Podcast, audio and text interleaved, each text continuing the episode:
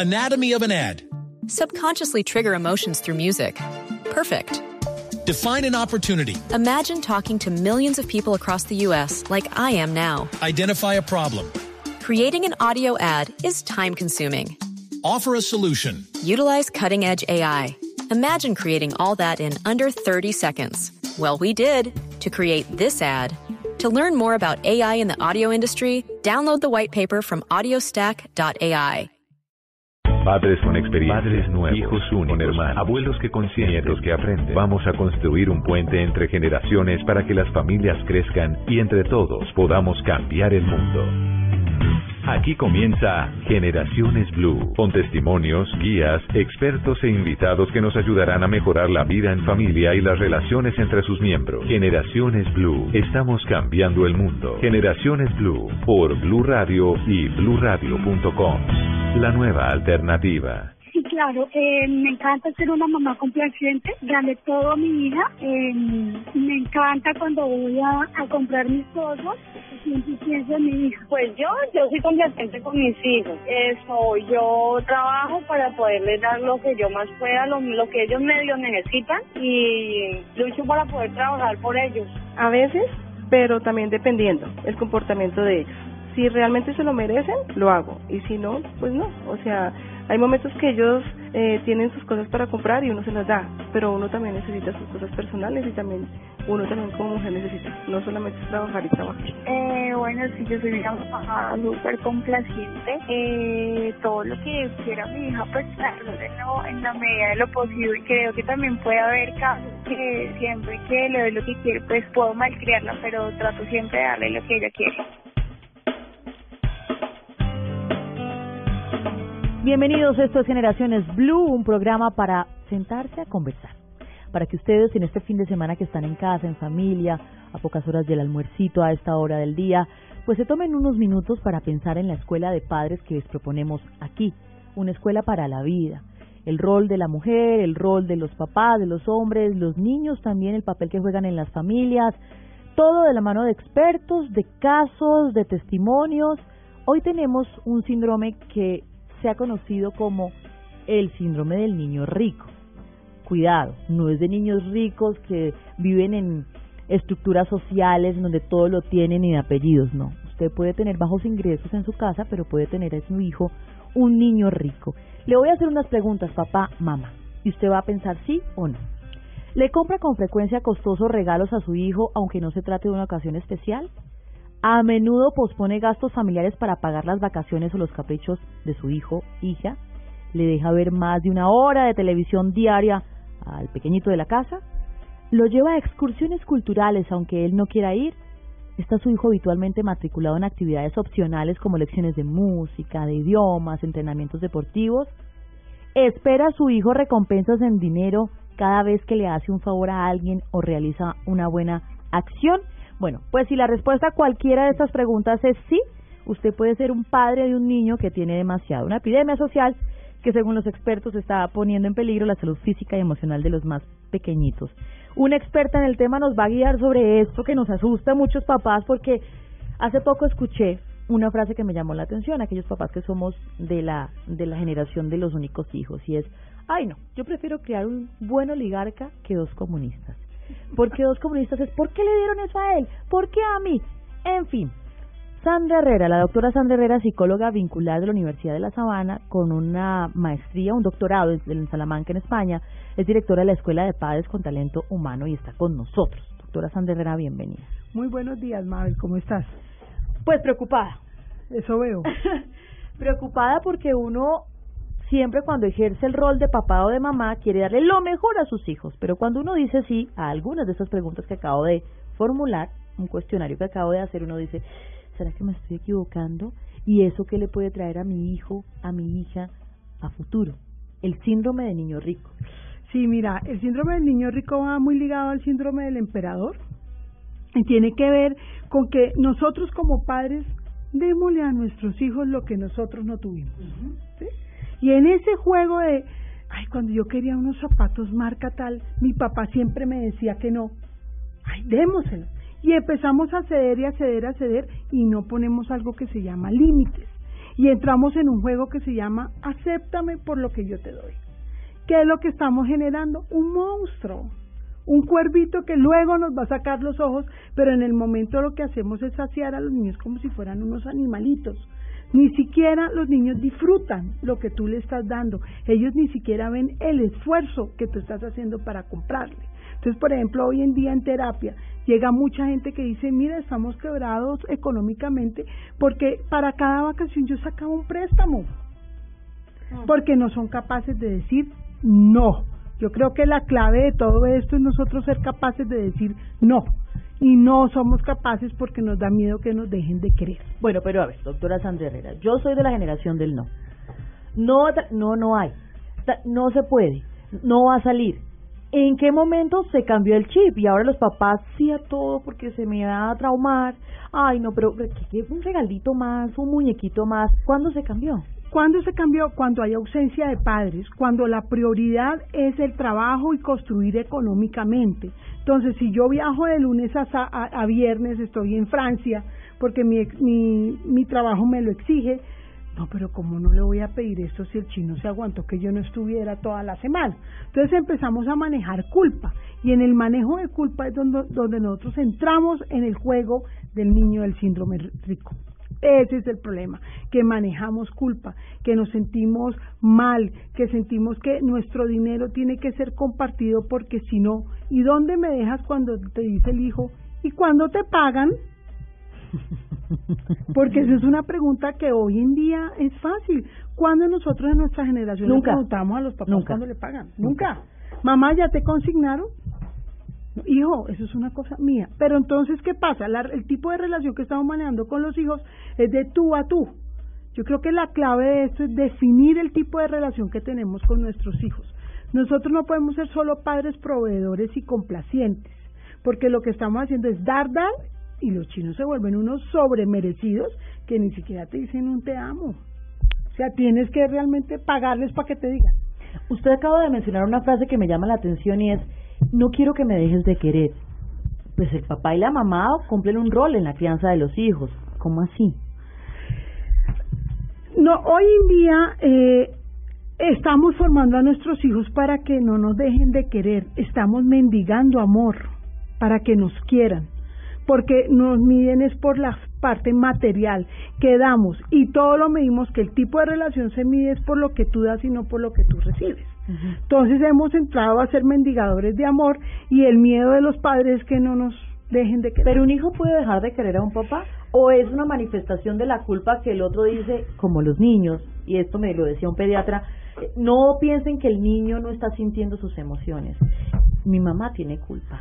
Claro. Yo se la voy a montar. Nosotros mismos estamos estructurando ese tipo de relación para que ellos nos manipulen y ellos ya saben cuando tú te desestabilizas, cómo te pueden lograr convencer que tú del no pases al sí. Pero ¿quiénes formamos eso? Nosotros.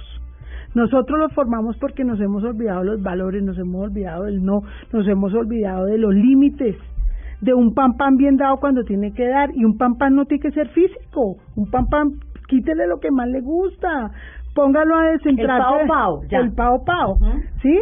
Quite, ah, ¿a usted le gusta este juego? Ah, lo siento, tienes que dejarlo y regalárselo a otro niño. O sea, que él aprenda a descentrarse, porque nosotros no estamos formando para descentrarse, sino para que sean egocéntricos. Pausa, regresamos en instantes. Hablamos hoy del síndrome de niño rico. No tiene nada que ver con la clase social. Tiene que ver con la culpa de los papás, tiene que ver con el privilegio del trabajo, es decir, priorizar el trabajo mejor en nuestra familia y luego llegar con regalos y todo el tiempo intentar comprar a nuestros hijos con lo material. ¿Qué tipo de seres humanos estamos criando para el futuro? Regresamos en instantes. Generaciones Blue, estamos cambiando el mundo. Generaciones Blue, estamos cambiando el mundo. Bueno, seguimos en esta conversación Escuela de Padres, con todos ustedes este fin de semana, comenzando el año, los propósitos, un propósito de quienes decidimos, porque es una decisión de vida y una responsabilidad traer hijos a este mundo, es saber si estamos criando niños mm, equivocadamente para la sociedad, si estamos poniendo en peligro la salud física y emocional de nuestros más pequeñitos. Los psicólogos, los sociólogos, los expertos hablan de padres que están dando demasiada libertad dinero, juguetes e información a sus hijos. ¿Dónde está el punto medio? ¿Qué es eso de demasiada libertad? Hay una frase que usted también mencionó en el primer bloque y es, quiero que mi hijo tenga, y con musiquita de fondo, todo lo que yo no tuve. sí. Definitivamente creo que es la premisa más peligrosa que hay y en la que todos estamos actuando. Eh, dar demasiado es cuando no hay necesidad. Dar demasiado es darle sin que él te pida. Eh, darle demasiado es comprar el afecto y el cariño.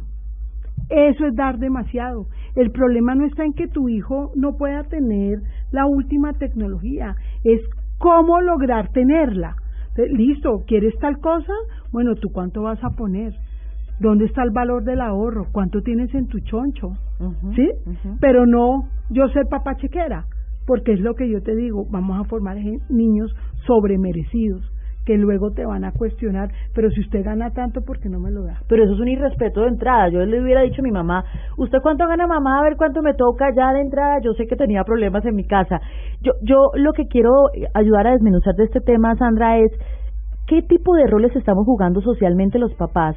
El privilegio eh, o la priorización, como acaba de mencionar, del trabajo para regresar a casa y decir, uy, estoy ausente tantas horas, voy a llevarle un regalo, cuando no te lo está pidiendo la culpa presente en la crianza?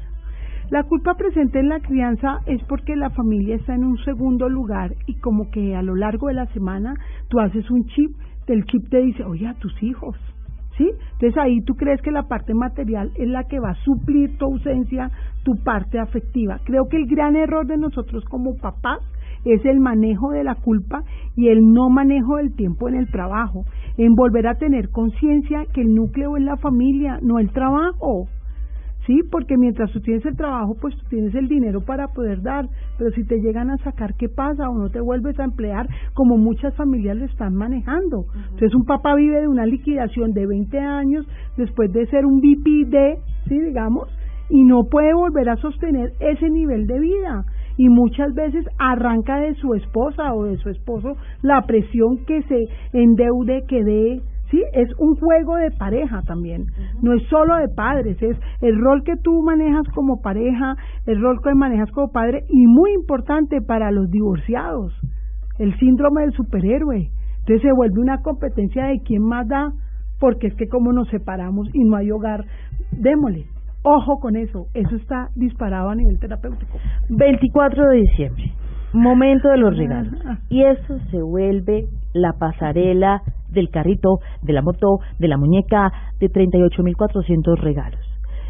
Hagan ustedes un recordéis de su infancia, tal vez. ¿Tenían tantos regalos cuando estaban pequeños? Uno, los patines, la bicicleta, no más. Y la familia se unía para los patines. ¿Qué te regalaron de niño Dios? Los patines. Pero ahora es la bicicleta, los patines, el juego de FIFA.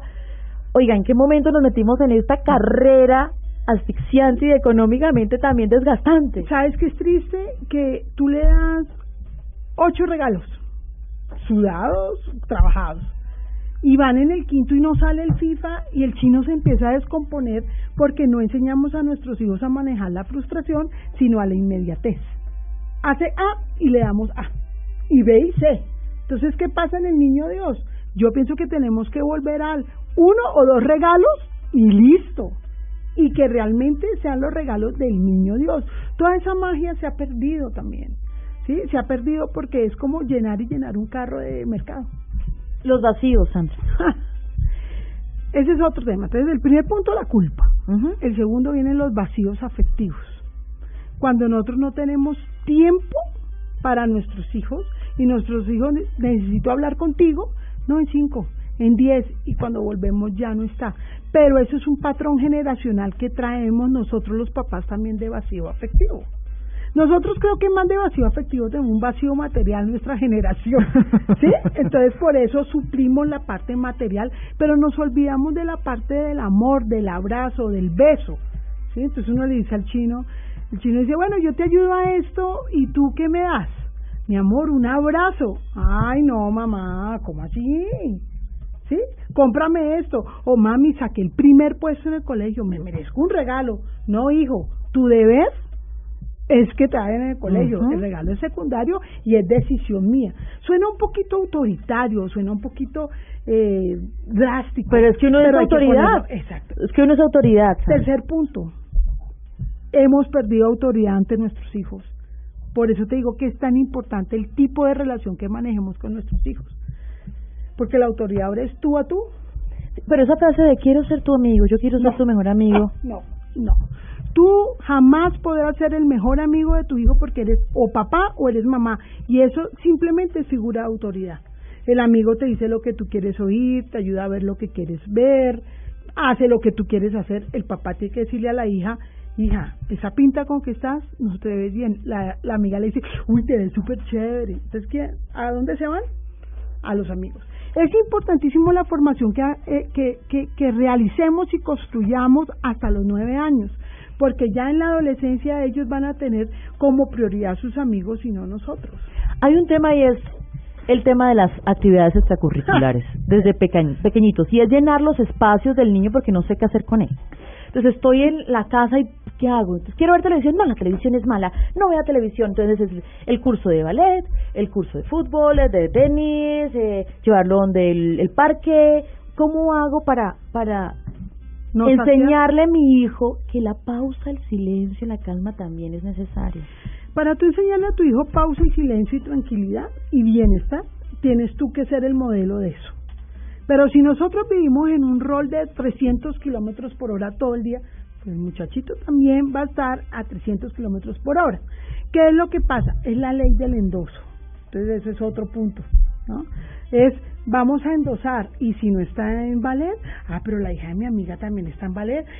O sea, es competencia, es endosar, es deshacerse, es no enseñarle al niño a que conozca su casa, conozca su hábitat, conozca sus juguetes. ¿Tú te acuerdas cuando jugábamos a, al circo y cogíamos las sábanas? No sé si tú jugaste Sí, eso. sí, sí, lo jugué, lo Sí, claro. yo creo que es otra generación, pero eh, el circo, eh, las sábanas, todo eso era fantasía. Hoy en día nuestros hijos no tienen fantasía y la fantasía es necesaria en el desarrollo intelectual del niño. Eh, la, intas- la, la fantasía y la frustración. Porque uno siente todo el tiempo, Sandra, que quiere solucionarle los problemas a nuestros hijos. Entonces está llorando, bueno, pasen el teléfono celular porque quiere jugar. Estoy en una reunión, bueno, pónganlo frente al televisor porque me soluciona la vida. Está un poquito inquieto, bueno, está bien, mamá está cansada, vamos al parque, está bien. Siempre cedemos ante la presión de nuestros hijos y esa palabra maravillosa del no la hemos olvidado. Sí, por una razón fundamental y es la famosa quiero que sean felices. ¡Wow! Felices es un momento, no es una estructura de vida. Entonces, en el movimiento de nosotros, querer que sean felices, los estamos es saciando. Yo siempre he dicho que la palabra es saciar. Por eso ellos no manejan la frustración y no se sacian con nada. Entonces, tú vas y les compras el balón, pero a las dos horas están aburridos y quieren FIFA. Sí, nunca, Pero- nunca se llenan. Quiero es que entiendan los padres que el problema somos nosotros, no los niños. Los niños no vienen con ese chip, nosotros los formamos así. Entonces nosotros somos los que tenemos que empezar a erradicar esos puntos que hemos hablado acá. Vamos a hablar de la tecnología. Okay. La tecnología ha empezado a jugar un rol fundamental en la crianza de nuestros hijos. Eh, uno, cuando no es mamá, uno dice, yo no le voy a pasar el teléfono, nunca a mi hijo, y está en un restaurante y uno dice, "Mm, terrible, ¿cómo mira eso que no voltea ni a mirar? Y uno cuando ya es mamá entiende primero que vienen con un chip distinto para la tecnología, que no los puede aislar. No. Segundo, que funciona en algunos momentos de la vida. Tercero, que les encanta. ¿Cómo hago yo para No la medida necesaria? La medida necesaria. Sí, la medida necesaria es momento y manejo de límite de tiempo. Nosotros no podemos negarle a nuestros hijos los aparatos, ¿no? Es el manejo y el límite de tiempo. Te lo presto 10 minutos. Te lo presto 5 minutos. Pero no que el niño te está haciendo la pataleta en el restaurante y tú llegas y le pasas el celular. Siempre que tú le entregues algo a un niño, tiene que llevar un inicio y un final. El problema de hoy en día es que entregamos y no hay final. Tengo un caso terapéutico donde el niño llega sus papás del trabajo y no importan los papás sino es el celular. Y si los papás no le entregan el celular, el niño se tira al piso y se empieza a autoagredir rasguñándose. Estamos hablando de un niño de 5 años. ¿De quién es el problema? ¿Del niño? Ustedes lo llevan a diagnósticos y no, el niño tiene eh, perfil psicótico, esquizofrénico. No, es falta de límites y normatividad y coherencia en sus papás. Entonces, ¿cuál ha sido el proceso terapéutico? No, vamos a restablecer el vínculo con tu hijo. El vínculo con tu hijo no puede ser un celular. Pero ¿qué pasa? El chino es cansón, digámoslo. Ay, yo le doy el celular para que no me moleste. Yo con este estrés de la oficina, tenga. Vuelvo y te digo, es como taparles la boca, como si nosotros le, ay, no moleste, tome, tome, tome, tome. Entonces el problema es ese, el problema no es la tecnología, el problema es el mal uso que le estamos dando el adulto a eso. Hacemos una pausa, esto es Generaciones Blue y hablamos del síndrome de niño rico con la doctora Sandra Herrera. Generaciones Blue, estamos cambiando el mundo. Generaciones Blue, estamos cambiando el mundo. Yo no crecí con el síndrome de niña rica. Creo que mis padres eh, me dieron justo lo que yo necesitaba y yo creo que estuvo bien en la medida en que ellos me dieron lo que podían. Ahora ya que estoy trabajando, me he podido dar cuenta que tal vez sí fui criado con, con lujos que mis padres no podrían darme. Pues como ahora ya grande uno ya se da cuenta pues que los papás tuvieron muchas deudas que por estudiar en un buen colegio, que por tener una buena ropa, conocer buenos lugares. Entonces se puede decir eso, que, que la realidad es otra, mucha deuda y utilizar esas, esos dineros en, en lujos innecesarios y que no podríamos, no nos podíamos dar. Yo creo que en mi infancia mis padres cometieron un gran error y fue darme todo lo que yo les pedía de una manera desaforada, a tal punto que hoy por hoy quiero lo mejor y se lo exijo a una de ellos a la edad que tengo. Mis papás sí me han dado gusto con todo lo que yo he deseado, pero no ha llegado el punto a lo que ellos pues se cohiban también de cosas, ellos también se compran sus cosas, en ningún momento han dejado de comprarse cosas por comprarme a mí, pero efectivamente sí me han dado gusto en todo lo que yo quería en la vida. Bueno, mi mamá sí en ocasiones, eh, ella sí deja de vestirse bien por darme las cosas que de pronto yo necesito, pero pero bueno, si no es necesario, ella obviamente no, no me lo va a dar porque pues ella pues no va a dejar de vestirse pues por dar algo que no es necesario, pero sí cuando ella ve que, que es algo ya muy necesario, ya sí deja de, de, de vestirse bien por dar.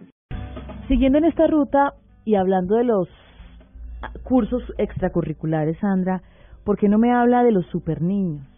Esos niños que tienen 20.000 actividades, 20.000 roles, él juega muy bien eh, fútbol, es maravilloso jugando tenis.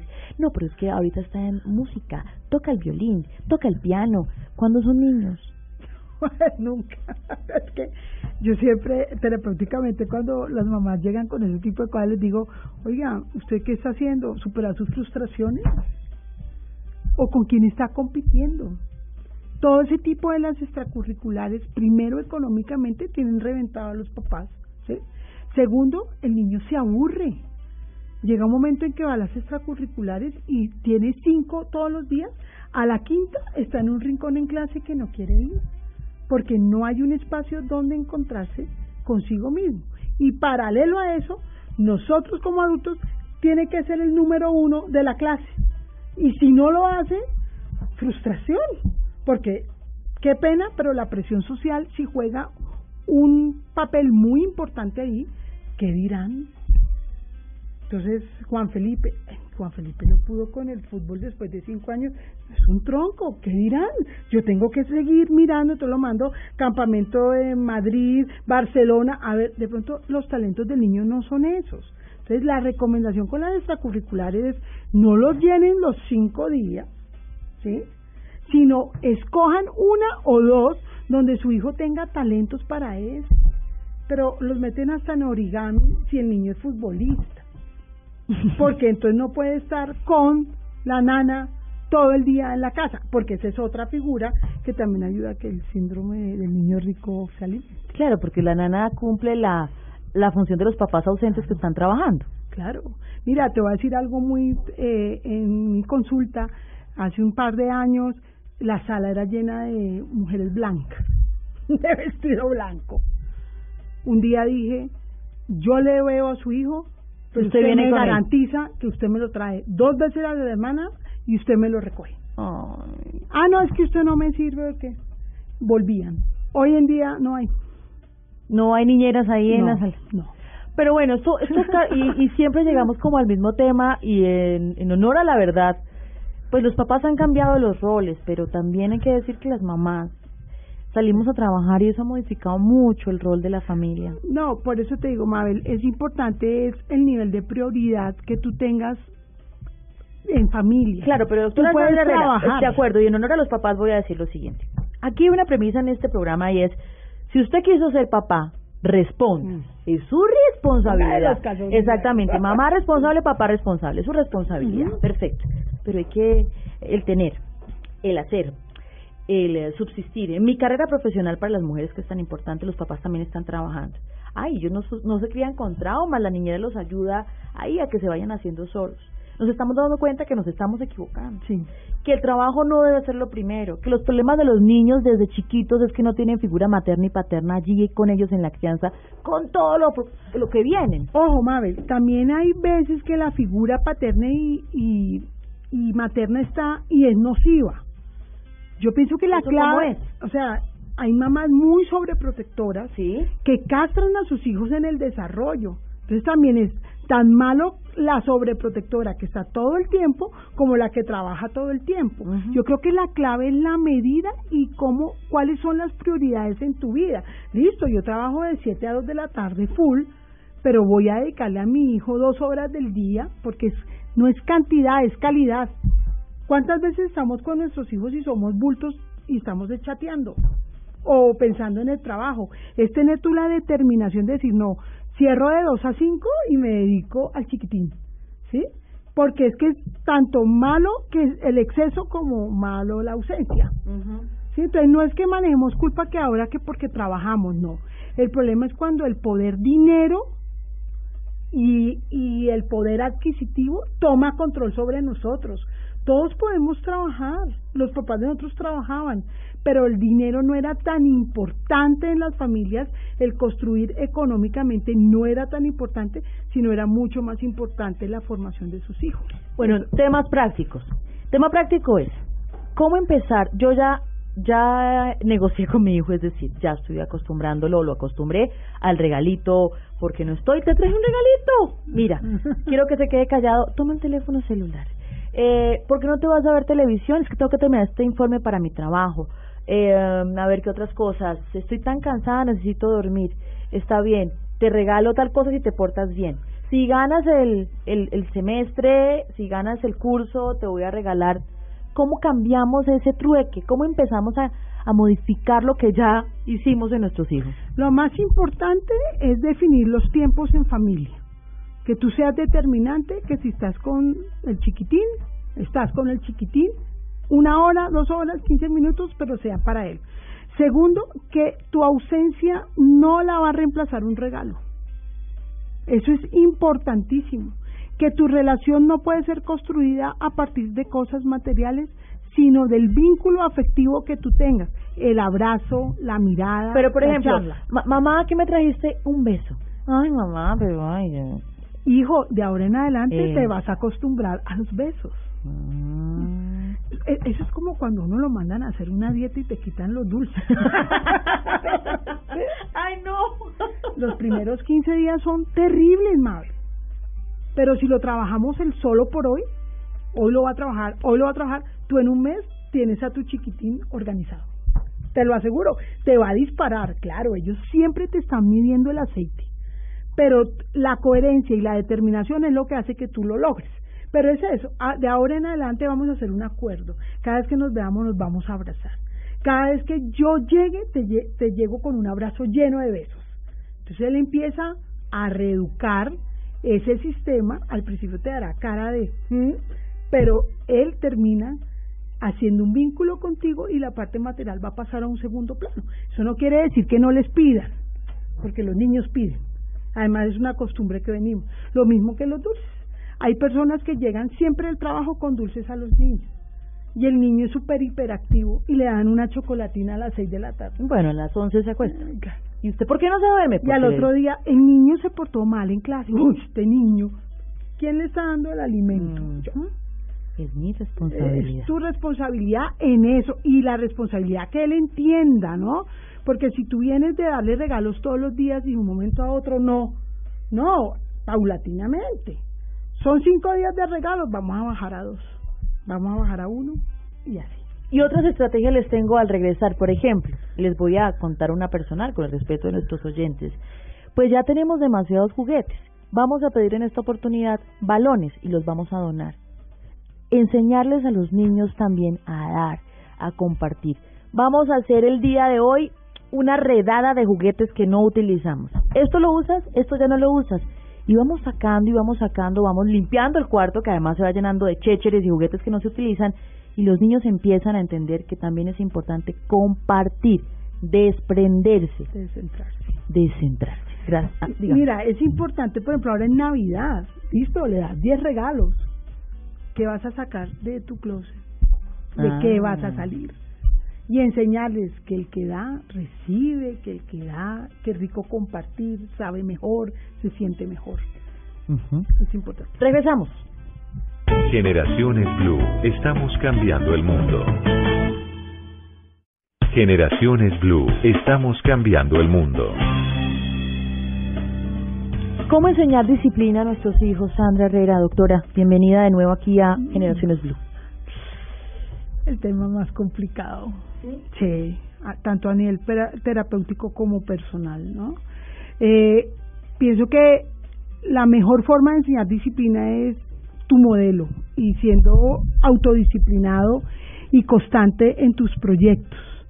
Eh, normalmente cuando los niños son volátiles es porque su mamá es volátil o su papá es volátil, inicia y no finaliza. Entonces la disciplina se debe enseñar con hablarles, contacto visual y sobre todo con límites. A la gente le parece que el tema de los límites ya está muy, ay, límites, límites. Es la esencia Pero del tipo de relación. ¿Qué es un límite? Con ejemplos. Ponerle, a ver, un límite. Eh, tú le dices, tienes derecho a jugar con tu iPad 35 minutos. Cuando suene la alarma, se acabó. Tú le estás poniendo un límite. Que no poner el límite, suena la alarma y tú dices, sí, sigue 10, sigue 10. Ahí ya tú le estás dando una, un margen al niño para que la próxima él te diga, no, quiero 50, no 35. La alarma es clave. Por ejemplo, los niños que están entre los 4 y los 7 años es importante esa campanita, ese aviso. Como nos decían a nosotros que se acabó el recreo en el colegio con un timbre. ¿Sí? Es importante. ¿Cómo lo- ponerle disciplina a nuestros hijos? Lo que inicias y finalizas. Lo meto a un extracurricular. A la tercera clase, ay, ya no quiero, estoy aburrido. Bueno, hijito, ¿cuál quieres? No, te matriculamos, finalizas. Solo que exista un evento fuera de control en una relación con profesor o... Ay, pero es que él no quiere ir. Exacto. Eh, y el niño, ¿por qué no vino? No, es que llegó cansado del colegio. No, te vas. Que la disciplina de su entrenamiento de tenis los sábados es a las 7 de la mañana, es a las 7 y no a las 8. Llegar puntual. La responsabilidad. Es eso, es el ejercicio cotidiano. No hay una fórmula mágica para trabajar, sino es tu modelo y cómo tú eh, metas al niño en el rol para que él cumpla. Entonces llega un momento en que tu chiquitín te dice, mami, son las seis y cuarenta, fútbol empieza a las siete, vamos tarde, vamos, y tú dices, uy, sí, sí, pero si tú dices, no, llegamos a las siete y media, no, llegamos a las ocho, le estás enseñando a él que la puntualidad no es importante, que no es importante la autoridad de su profesor, eso es. Hablemos del futuro. Un niño con este síndrome de niño rico que todo lo tiene, que los padres son complacientes, que no tienen límites, ¿qué tipo de adulto podría ser? ¿Usted no sabe quién soy yo? es un chiquito que no va a tener límites, ¿sí? Es un niño que va a ser oposicional a la norma, es un niño que siempre te va a refutar y siempre va a tender a manipularte para que tú cedas a lo que él quiere. Es súper desgastante.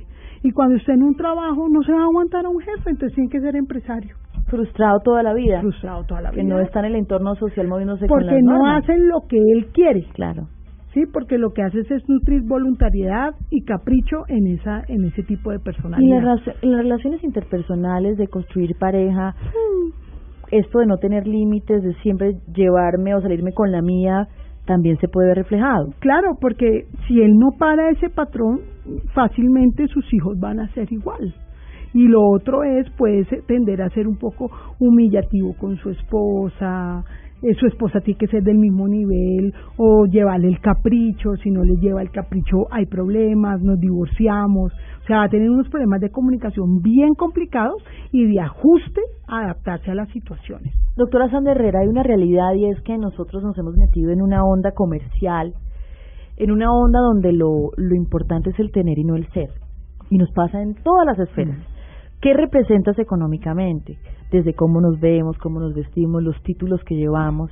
Y se ha perdido la esencia de, de lo que quizá antes las, las mamás, los valores que usted mencionaba, se esforzaban por darle a uno. No tenemos esto, pero usted tiene que ser un hombre de bien, porque usted tiene que ser una mujer de bien, que le sirva a la sociedad. Pero ahora lo realmente importante es otra cosa. es importante trabajar que el tener no es lo que te va a hacer que te acepten, sino lo que va a hacer que te acepten son tus talentos y tu forma de ser y lo humano que seas y lo que socialmente tú puedas aportarle. Eso es lo que tenemos que formar en nuestros hijos. Sé el mejor, pero no solo el mejor ingeniero, sino la mejor persona que eso es lo que se nos ha olvidado. Por eso el síndrome del niño rico lo que hace es que tu puerta de entrada es lo que tienes y no lo que eres. Por eso hay rechazos hoy en día en la adolescencia en los colegios si tú no tienes el mismo, el mismo nivel o el mismo poder adqui- adquisitivo que el otro, te rechazan y no te invitan, no te tienen en cuenta. Entonces, ¿qué pasa? Cuando tú formas a tus hijos en el querer ser, van a ser rechazados, entre comillas, en un momento de su vida. Pero lo importante es Sí, empujarlos. porque nunca será suficiente. Claro. Siempre habrá gente más rica, con mejores condiciones sociales, que tenga mejores, eh, no sé, carros, casa, eh, incluso físicamente. Es más bonito, se viste mejor, eh, tiene mejores relaciones.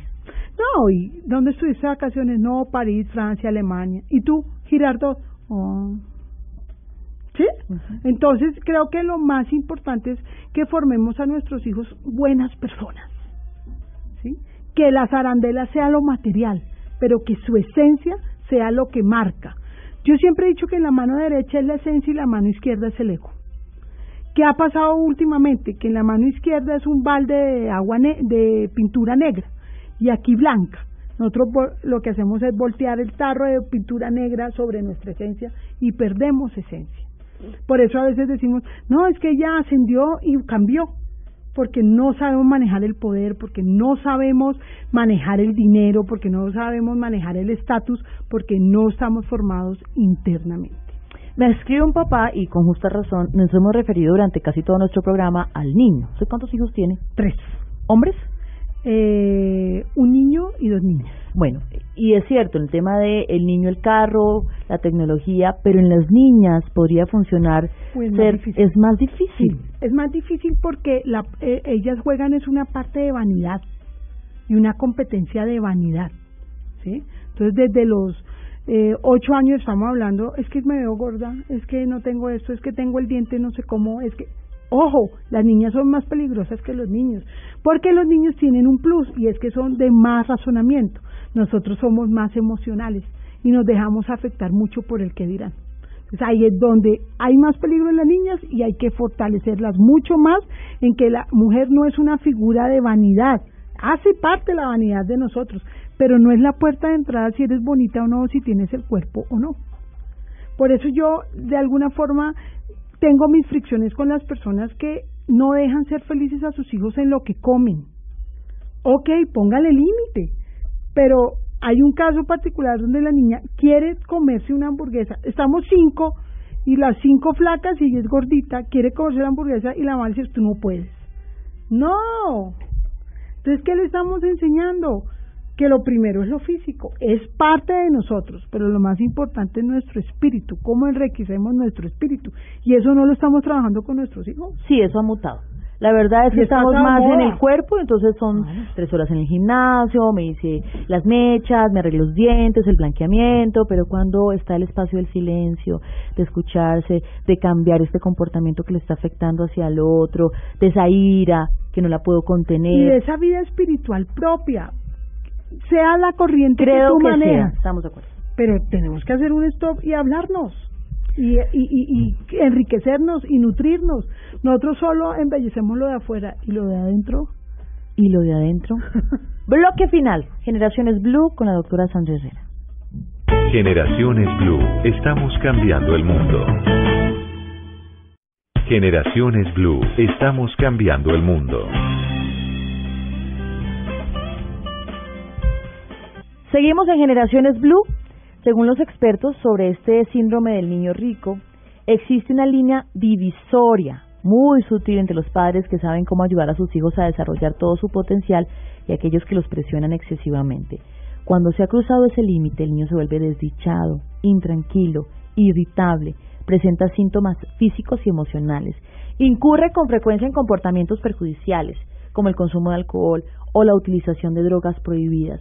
Ese gran vacío en la actualidad, yo imagino que usted en la terapia, en la consulta recibe mucha gente que dice, es que tengo un vacío, tengo un vacío que no puedo llenar. ¿Y dónde está el origen de tu vacío? ¿Sabes qué es lo, lo más tenaz? Que desde que entran al consultorio tú ya sabes quién el vacío. Porque la solución siempre la buscan afuera y no adentro. Entonces yo lo les recomiendo es que es una estructura fundamental la parte espiritual respetando la corriente que ustedes como padres tengan. Hay que formar a nuestros hijos a enriquecer nuestro espíritu. Pero, pero sabe que, y hablamos ahora fuera del micrófono, eh, en este bloque final, es claro, cuando uno toda la vida se la pasa, y para los adultos también esto no sirve, se la pasa, mm, para ser feliz me hace falta comprarme este carro. Y llega el carro y, no, es que eso no me hace feliz. Yo voy a comprarme esta casa y voy a ser súper feliz, ahí sí voy a ser, no, no, no soy feliz. Y luego digo, no, para ser feliz voy a bajar estos cinco kilos. Y sigue la insatisfacción y sigue el vacío del que estamos hablando. Es un tema de amor propio, de quererse. Nosotros nos embellecemos por fuera, por dentro no. Y siempre vuelvo y te retomo el tema. Pensamos que la solución está fuera de nosotros, no adentro de nosotros. Nosotros evitamos hacernos un zoom in, siempre hacemos un zoom out, pero el eh, hacer stop y mirarnos adentro no lo hacemos. Y eso sirve para los roles que uno cumple también como, como, como hacia afuera, y es decir, yo soy de acuerdo con quien esté, y es hacia el otro lo que me define, no lo que soy. Entonces, si estoy con mis compañeros de trabajo, entonces soy el más inteligente, el más eh, competitivo. Si estoy con mi mamá, soy la más noble, la más eh, sumisa, porque estoy, si estoy con mi pareja, es haz lo que quieras de mí. Pero, y, y el yo. Se olvida. ¿Tú qué sientes? Y él no es el yo del ego. No, no. El ego de soy lo máximo, el yo de No. mi interior, mi silencio, mi mi espíritu. bienestar.